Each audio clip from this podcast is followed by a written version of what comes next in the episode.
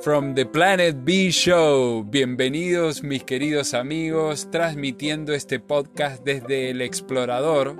Te saluda Pedro, tu servidor, en vivo conectado a la matriz en algún lugar del planeta Tierra.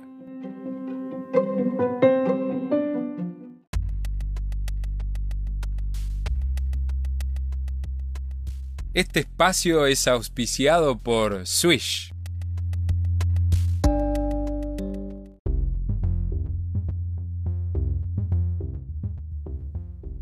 En este episodio hablaremos de las excusas para no meditar.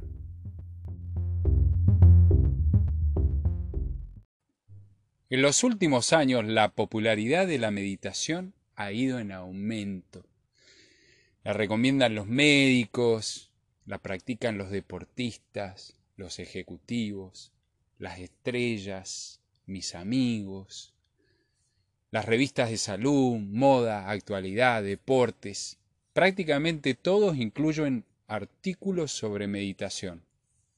Sin embargo, todavía existe mucha confusión sobre el tema, lo cual crea una barrera construida con excusas que impide que muchas personas en quien se ha despertado una curiosidad, un deseo de acercarse a su interior, incluso una necesidad de un cambio de rumbo o perspectiva, se acerquen a la meditación y disfruten de sus múltiples beneficios. A continuación, vamos a hablar de estas excusas, falsas excusas, para no meditar. No tengo tiempo. Cada vez son más los ejecutivos y deportistas, estrellas, famosos, que encuentran en sus vidas apretadas, llenas de cosas en la agenda, el tiempo para meditar. No solo eso, sino que lo hacen con decidida constancia, porque entre otras cosas han experimentado la paradoja de que cuando invierten tiempo en meditar, en realidad les rinde más el tiempo. Cuando meditamos, nos sumergimos en un espacio de conciencia donde no hay tiempo ni espacio un estado que es la fuente de todo en el universo. Este estado no sólo permite la recuperación de nuestro cuerpo, sino que entramos en el fluir del universo, que nos permite lograr más haciendo menos. Si sientes que estás demasiado ocupado, recuerda que pocos minutos de meditación es mejor que ninguno. No puedo poner la mente en blanco. Esta es una de las excusas más populares y la causa de la frustración de muchos que intentan meditar. La meditación no se trata de parar los pensamientos.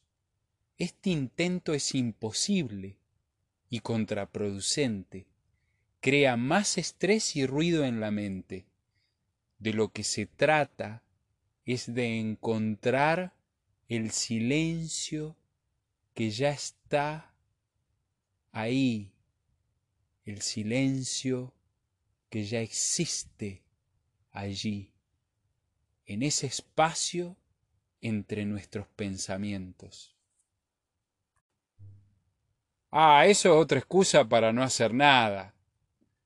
Si bien externamente parecía que cuando meditamos no hacemos nada, en realidad estamos permitiéndole a nuestro cuerpo y a nuestra mente la posibilidad de restaurar la armonía y de avanzar en la sanación. Son miles de millones los procesos que con absoluta eficiencia inician las distintas partes de nuestro ser para lograr la homeostasis, el equilibrio. Nuestro cuerpo, por diseño, necesita de estos momentos de pausa. Ah, la meditación es una religión, yo ya tengo la mía.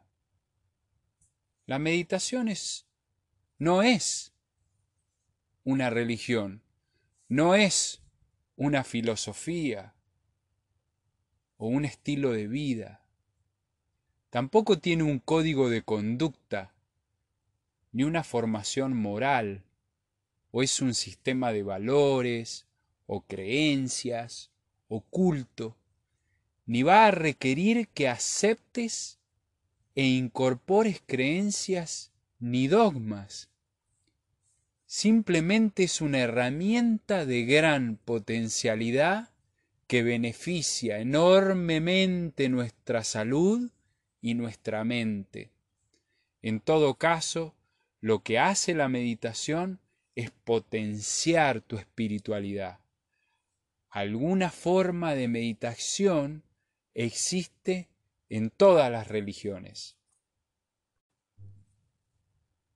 Ah, eso va a ser muy difícil para mí. Bueno, puede que temas que incorporar la meditación en tu vida implique grandes cambios y sacrificios en comodidad. El, el temor surge cuando no estás claro con respecto a qué le estás dedicando el esfuerzo. Temes porque no sabes qué es lo que en realidad te ofrece la meditación. Otro temor es el temor a los cambios y por supuesto que traerá cambios en tu vida. Lo bueno es que son todos positivos. Algunas amigas me han dicho, no puedo quedar tranquila, no me puedo quedar tranquila por tanto tiempo. Bueno, muchas personas encuentran difícil sentarse tranquilos a meditar. En parte es por los patrones que tenemos instalados que nos dicen que debemos estar ocupados todo el tiempo, haciendo algo, actuando. Estos patrones incluso nos hacen sentir culpables si simplemente tomamos tiempo para ser. Nuestro cuerpo y mente no están acostumbrados a tanta relajación y se sienten inquietos. La práctica y el tiempo nos ayudan. También tienes la opción de empezar a aquietar la mente practicando meditaciones cuando caminas, las cuales construyen una valiosa y hermosa práctica. ¿Qué dirán en mi casa? No estás siendo egoísta si te tomas unos minutos al día para ti, para reconectarte, para recuperar la calma, la armonía. La maravillosa acción del meditar es la reconexión, ese reconocimiento de todo lo bueno que hay en ti, que logras con la práctica transformadora. Lo llevas a tu vida, a tus familiares, a tus relaciones, a tu trabajo. Cuando meditas estás menos estresado, lo cual quiere decir que tienes más paz, armonía y amor para tu familia. Si alguna reacción podría esperar de los que te rodean, vendrá de la siguiente forma. ¿Qué estás haciendo que te va tan bien? Te hiciste algo, luces diferente, estás radiante, últimamente estás más sereno, en paz.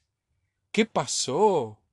Caramba, qué energía tenés últimamente. Y todas estas cosas lindas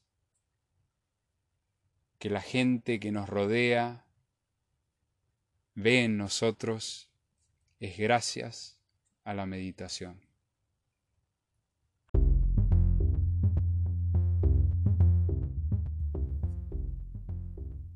En el próximo episodio hablaremos de las herramientas que nos ayudan a meditar.